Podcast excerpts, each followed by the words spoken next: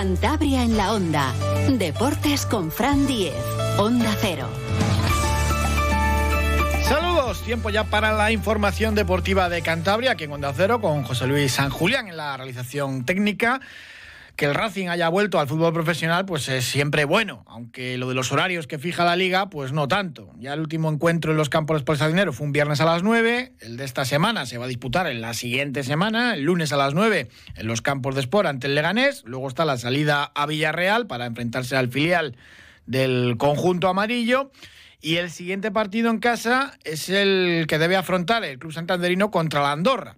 Se había pedido ya hace varios meses jugar en sábado y a ser posible a las seis y media. Al final la liga sí que es verdad que lo ha puesto en sábado, el 25 de febrero, atendiendo a la petición del club, porque la Asociación de Peñas celebra ese día la fiesta de los 110 años del nacimiento del Racing. Jugó el primer partido hace 110 años. Mm, la fiesta tiene un cocido, en fin, que claro, han fijado el partido a las 4 y cuarto, que es demasiado pronto. El Racing esta mañana ha vuelto a llamar a la liga, ha vuelto a realizar una petición formal, para cambiar el horario, a ver si se puede poner más tarde. Lo que es lo que pasa, que la liga, pues a esa hora juega a las seis y media el derby madrileño, se disputa ese Real Madrid Atlético de Madrid y bloquea esa franja horaria para la televisión. No programa ningún otro partido ni de primera ni de segunda. Mm, difícil lo tiene el Racing porque la liga, pues para este tipo de cuestiones y una política de empresa muy estricta, consideran que de alguna manera, pues no sé, puede afectar a la audiencia del derby madrileño, un partido entre el Racing y el Andorra, para nada, o que, bueno, de alguna manera se minusvalora también su, su producto. No sé, quizás en mercados internacionales, o vaya usted a saber, pero de momento, aunque el Racing lo ha pedido, pues es eh, difícil que se cambie esa fecha. Pues una auténtica lástima. Desde la APR pues en principio la fiesta de los 110 años del Racing, ese cumpleaños, pues sigue adelante. Saludamos a Ernesto Flores, el secretario de la PR. ¿Qué tal, Turu? Buenas tardes. Buenas tardes, Fran, y muy buenas tardes a todos los oyentes de Cantabria en Onda Cero. Bueno, la verdad que esto de bloquear una franja horaria por el derby madrileño, claro, aquí en Cantabria nos suena a chino, dices, pero ¿qué tiene que ver, no? Pero para la Liga, este tipo de, políticas comerciales las llevan a rajatabla y el Racing, aunque haya vuelto a pedir esta mañana, lo tiene muy, muy complicado que se cambie. Bueno, vamos a ver, vamos a ver, porque son estas cosas que tienen la, no sé, en España, ¿eh? Hablamos de la Liga de Fútbol Profesional, pero son las cosas que tenemos aquí, porque en otras ligas profesionales de Europa, bueno, esto lo llevan de otra manera, pero bueno, en fin, es lo que tenemos aquí en este país. Eh, en fin, podemos decir multitud de cosas, pero ahora las manos en manos de del que a lo mejor tú haber velado y hoy si no se pone a las seis y media, pues que sea a las nueve, no a las cuatro y cuarto, ¿no? Entonces confiemos, confiemos en él, Víctor Alonso, ¿no? Y que lo lleve a buena puerta. A las nueve, eh, pues. Es un problema. Claro, eh, sería más factible, aunque pues no es lo mismo, pero bueno, eh, yo creo que, que, sí que se podría, ¿no? Hay un par de partidos sí, fijados de segunda división a las nueve Esperemos que, se pueda hacer el cambio. Ya ha habido algún precedente esta temporada de, alguna variación de este estilo, ¿no? Por, por fiestas locales. En este caso son los 110 años del cumpleaños del Racing. Esperemos que atiendan a esta segunda petición, ¿no? Hombre, es que además nosotros, eh, el Racing, lo, tenemos el ejemplo nuestro reciente, contra cuando jugamos contra el Levante, ¿no? Que el partido estaba fijado un domingo, si no me recuerdo, a las dos. El Levante dijo, oye, mira, que es que tenemos este día aquí de, que es muy especial para nosotros y la liga no tuvo problema de ponerlo, si no mal recuerdo, de variarle el horario y lo puso a las seis y media, si no mal recordáis, ¿no? Vamos a ver, nosotros, bueno, nos hace la cosa, pues sí, nos hace un poco, poco de estropicio, pero bueno, mm, estamos planteando plan B, incluso hasta plan C, dependiendo de, de a cuál va a ser el horario final, ¿no? Por tanto, fiesta va a haber, ahora vamos a ver cómo y en qué momento y en qué situación, ¿no? Pero algo se va a hacer, ¿no?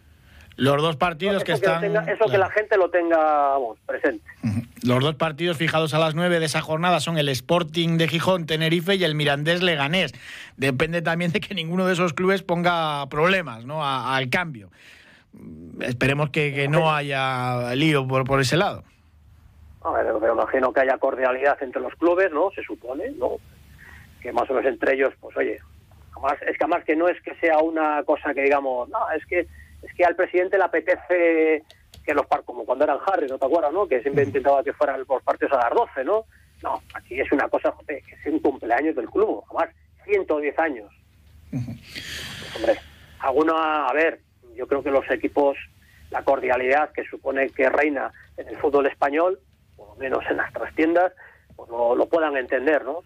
Y confiemos que, hombre, si no se va a poder ser a las seis y media, bueno, por esa fijación derby madrileño, además eh, un poquitín descafeinado. El Madrid está como está, ocho puntos del Barça, y el Atlético Madrid, pues, bueno, sí. Pero bueno, son sus problemas, no somos del Racing, ¿no? Pero vamos, que ese, que ese día, justamente en esa franja, tenga que ser el fútbol español, por lo menos a nivel profesional, debe paralizar, pues para que estemos pendientes del partido de, del derby madrileño, pues bueno, en fin. Muchas cosas que no podemos entender los que no somos de esos equipos. Esperemos que se pueda solucionar y quizás pues ese mal menor que sea a las 9 de la noche. Bueno, el cocido montañés es de digestión larga, así que pues bueno, se alargaría la fiesta hasta la hora del encuentro. No, si es a las 9, pues hombre, algo se, algo se buscaría, algo se haría para alargar el tiempo, porque es que además, justamente mira qué casualidad, estábamos esperando únicamente la confirmación del horario, porque mañana tenemos una reunión con, con la concejala de barrios del Ayuntamiento de Santander, o sea, lo tenemos ya todo preparado y solo nos faltaba la confirmación, además viendo cómo están evolucionando los horarios en, en Casa del Sardinero, pues dicen, este, vamos a tener las seis y media, nos están poniendo todas las franjas que no hemos jugado para que esto, ¿no? Y, y nos hemos llevado la sorpresita esta de ayer, pero avisa lo importante, no pasa nada, si hay que cambiar la, el plan A, pues se cambia, tenemos plan B, tenemos plan C, incluso si hay que tener plan D, lo tendremos. Ahora, hay que ver la hora y en qué formato. Claro.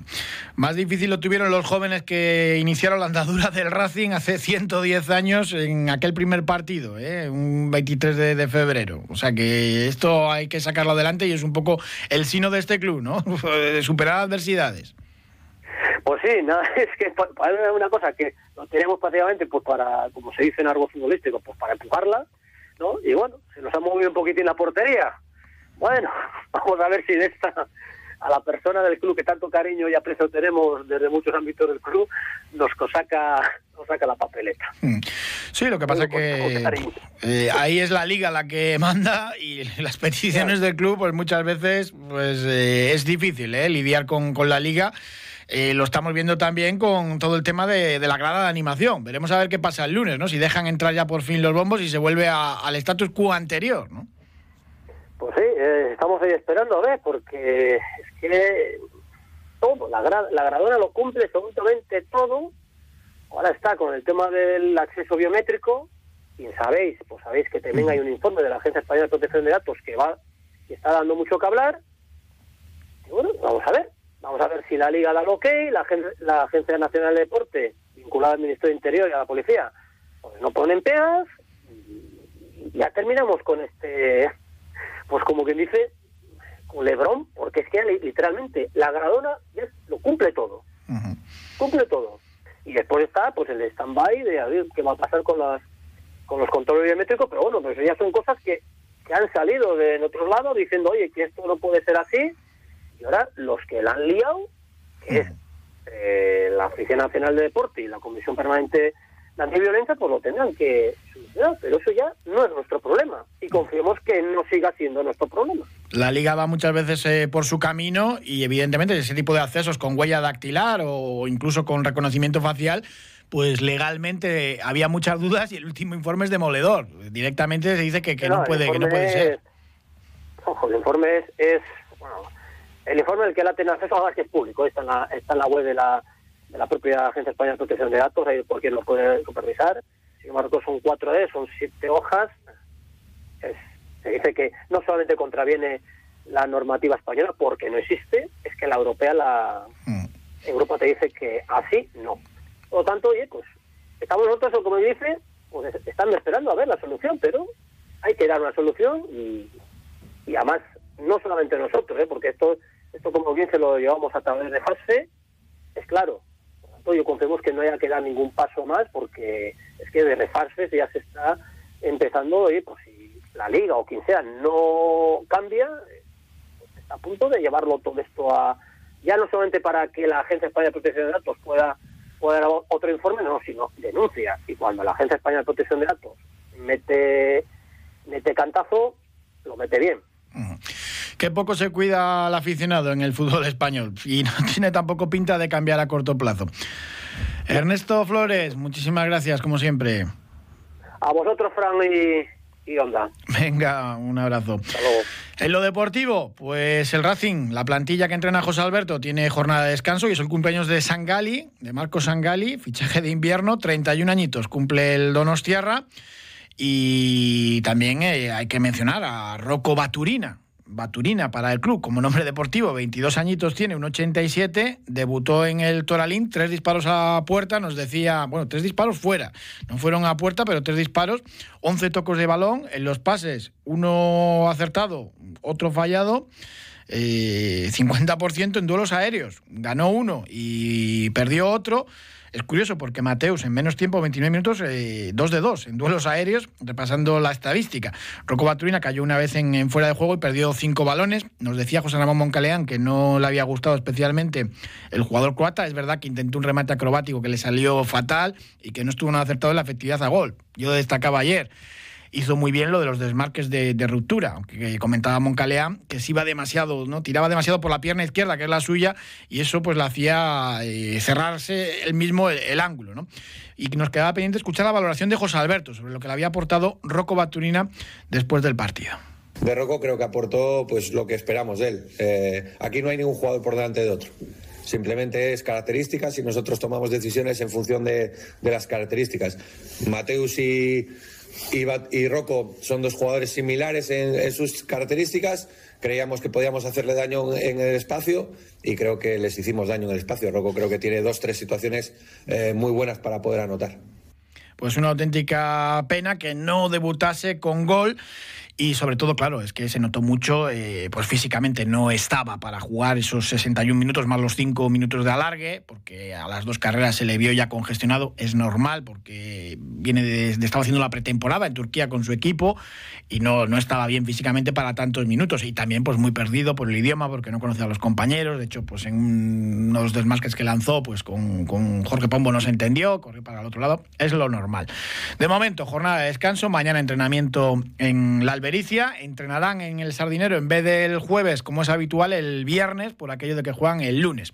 Y vamos a hablar de balonmano, porque hemos tenido una jornada de Liga Sobal en el regreso de la competición después del Mundial de Balonmano, pues realmente espléndida para los dos conjuntos cántabros, para el Sinfín, que ganó 34 a 30 al Ciudad de Logroño y para el Vasco Torlavega que por fin ganó al Bada Huesca 27 a 28 y en la clasificación pues da gusto mirarla porque el Vasco se asienta en esos puestos europeos gana una plaza, supera a la de Mar de León y es cuarto ahora mismo en la clasificación. Saludamos al pivote gallego del Batco Torlavega, Dani Ramos. ¿Qué tal, Dani? Buenas tardes. Hola, buenas tardes. Madre mía, es que mira uno la clasificación y se asusta con ese cuarto puesto asentado ya en competición europea, aunque Alex Mozas, tu entrenador, siempre dice objetivo permanencia, pies en el suelo, partido a partido, y está siendo muy cauto, pero vaya temporadón que lleváis. Sí, la verdad es que están saliendo las cosas muy bien, pero objetivo permanencia y hasta que no sea matemáticamente todo, todo listo no, no se va a pensar en nada más. Lo que pasa que, claro, ves ahí al equipo cuarto. Es verdad que luego está muy igualado, claro, que ya tiene 23 puntos por encima, vosotros 19, el Cuenca, y ya Granollers y Barça pues eh, son de otra liga. Pero claro, la banca pues tiene un punto menos, Vidasoa Irún también tiene 18, uno menos, en fin, que está todo muy, muy igualado. Pero es verdad que te ves ahí arriba toda la temporada y es normal que el aficionado pues diga, ojalá, ¿no? Ver a un equipo de Torlavega en competición europea. Sí, a ver, ojalá siga así toda la temporada y, y podamos decir eso al final pero como, como dices tú, está todo muy apretado y, y como ahora vamos cuartos, eh, hacemos dos semanas malas de, de, perder dos partidos o de sacar un punto solo y, y te ves eh, noveno. Bueno, por fin llegó ese triunfo ante los orcenses, ¿no? Porque el Badahuesca era un poco la, la bestia negra, fue eso sí, victoria apurada, 27-28. Sí, sí, sabía que, que, el club nunca había ganado en Huesca y, y por fin se dio y aunque fue, fue todo un poco justo, pero bueno, mejor esto que, que, no haberse llevado nada de allí y poder seguir con la racha. Bueno, Huesca también va a ser rival copero, ¿no? Además, es un, la, eh, tenéis mucho interés precisamente este año en la Copa, pues se va a disputar en Santander, el Sinfín está clasificado de oficio, y a ver si, si tenemos a los dos equipos cántabros, ¿no? En esa fase final. Sí, ojalá, una vez que ganamos ahora a Huesca por primera vez, ojalá hacerlo ya una segunda y poder poder entrar a esa final a 8 que sería aquí al lado y, y seguro que nos apoyaría mucho la afición y, y, lo pasaríamos genial en esa final a 8. Bueno, ¿qué tal en el Batco? La verdad que eh, has jugado en, Cangas, has jugado también en, Valladolid. Lo que pasa es que, claro, siempre eh, te definían un poco cuando te ficharon, recuerdo, con lo de pivote del barro, ¿no? De, jugar, de, darlo todo, de mucha lucha, pero claro, ahora ya igual tienes que pasar a ser ya pivote europeo, ¿no? No, soy el mismo pivote cuando llegué, pero pues que están saliendo las cosas bien y parece que todo es más bonito. Eh, estemos cuartos o estemos novenos, la verdad es que el equipo muy bien, estamos todos muy muy concentrados en el objetivo que, aunque ahora parece otro, sigue siendo la permanencia y, trabajando juntos he visto que, las cosas están saliendo muy bien. Bueno, y este fin de semana regresa ya el balonmano al Vicente Trueba. A las 4 el sábado recibís al, al, Puente Genil. Muchas ganas también de volveros a ver en casa después de este parón invernal por el Mundial. Sí, la verdad es que en casa nos estamos sintiendo muy a gusto porque la afición la verdad es que nos da mucho apoyo y, nos ayuda a sacar puntos siempre. Y aparte porque este partido, la primera vuelta, igual fue el, peor partido del año que hicimos allí, perdimos creo que 8 abajo, 9 abajo. Salimos con muy malas sensaciones y bueno, me gustaría eh, dar una buena imagen a tu equipo que, la verdad es que lo hemos, no, no le hemos dado. Seguro que sí. Pues Dani Ramos, jugador del BAT, con muchísimas gracias y a seguir ahí manteniéndose en esos puestos de, Europa. Muchas gracias y ojalá sea así. Ojalá. Vamos a hablar ahora del Sinfín con Nico Bono, con el argentino. 11 partidos llevaba sin ganar el Sinfín y lo consiguió el domingo. De esos 11 partidos, solamente un empate, eran 7 derrotas consecutivas. Le hacía falta al equipo ganar. Nico Bono, ¿qué tal? Buenas tardes. Hola, buenas tardes, ¿cómo estás? Bueno, pues eh, estamos todos los seguidores del Sinfín muy contentos porque el triunfo con el que habéis reiniciado la competición, pues, eh, pues desde luego eh, nos llena de alegría, sobre todo porque da muchas esperanzas, ¿no? De que se pueda conseguir la, permanencia. Sí, sí, la verdad que hace mucho no nos tocaba ganar y ya lo necesitábamos y, y nos estaba costando, así que por suerte en la primera primer partido después de la pretemporada pudimos pudimos sacar los puntos. Un partido además que, que dominasteis de principio a fin y Ciudad de Logroño no, no, es un rival fácil. Ya habéis ganado en la primera vuelta, pero sabemos que, hombre, la diferencia de potencial es enorme. Sí, sí, fue un partido parecido al de la primera vuelta, donde al principio fue muy volado. Y ya después de los 20 minutos más o menos sacamos algunos algunos goles de ventaja que se mantuvieron hasta hasta el final. Vaya partidazo también de Ali, ha llegado muy bien del Mundial. Me imagino que el Mundial eh, lo habrá seguido a través de, televisión, pero claro, se ha hecho largo, ¿no? Estos, estos parones eh, a mitad de temporada siempre pues, se hacen muy largos para el jugador. Sí, sí, Ali tuvo un partidazo y capaz que tiene que ver que ya venía con rodaje, tuvo algunos partidos ahí en el Mundial en los que, en los que atajó muy bien, así que por suerte siguió con ese ritmo y nos ayudó mucho para sacar los, puntos el domingo. Egipto llegó ahí a las rondas finales, los hispanos ya sabemos medalla. Argentina no sé si esperabas más o no. Y Argentina tuvo un, grupo complicado que logró pasar de ronda y después ya era era muy complicado que, pase la main round. Eh, pero nada, hicieron algunos partidos buenos, otros no tanto. Y nada, hay que sacarlo, a rescatar lo bueno. Bueno, el Sinfín que ha abandonado farolillo rojo de la clasificación. Esto es, esto es una alegría, pero claro, todavía, todavía queda mucho, hay que remar. Sí, sí, ganamos nosotros, ganó Guadalajara, pudimos pasar a Cisne nada más, así que todavía estamos ahí, eh, no últimos, pero, pero en zona de descenso, falta, falta mucha liga y vamos a intentar revertir esto. El Cisne que se ha reforzado mucho, pero ahí está ahora colista con siete puntos, ocho tiene Blendio sin fin y por delante dos equipos con, con diez. Eh, luego el Badahuesca ya tiene, tiene 11 puntos. Ahí está la posibilidad, ¿no? De, incluso de, salvación. Tampoco es tanto, aunque ya sabemos que es muy difícil. Sí, sí, Cisne tuvo un partido complicado con Anaita, que como lo vamos a tener nosotros el, el sábado, y después arriba está, así como vos dijiste, Guadalajara y, y Cangas ahí a dos puntos que en la primera vuelta sacamos muy pocos puntos los últimos equipos, así que dos puntos son un, partido que esperemos que sacarlo dentro dentro de poco, así ya ya estamos un poquito más más aliviados con, con aire, ¿no? Anaita, es una rival duro para este fin de semana ahí en Pamplona, ¿no?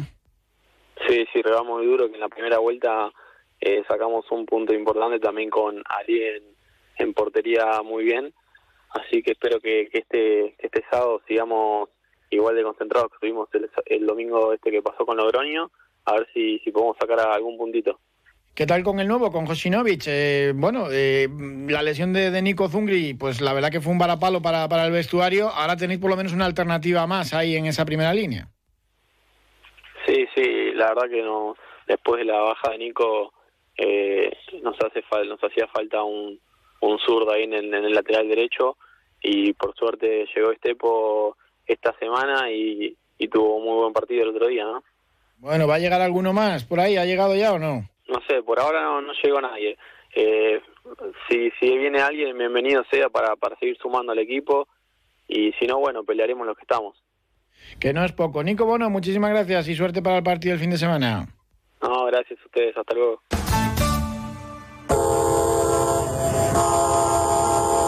Dicen que hay trenes que solo pasan una vez en la vida. Muchas personas ni siquiera tienen esa oportunidad. En AMPROS creamos oportunidades laborales mejorando la calidad de vida de personas con discapacidad intelectual o del desarrollo. Descubre todo lo que hacemos en ampros.org. AMPROS, creando oportunidades para las personas.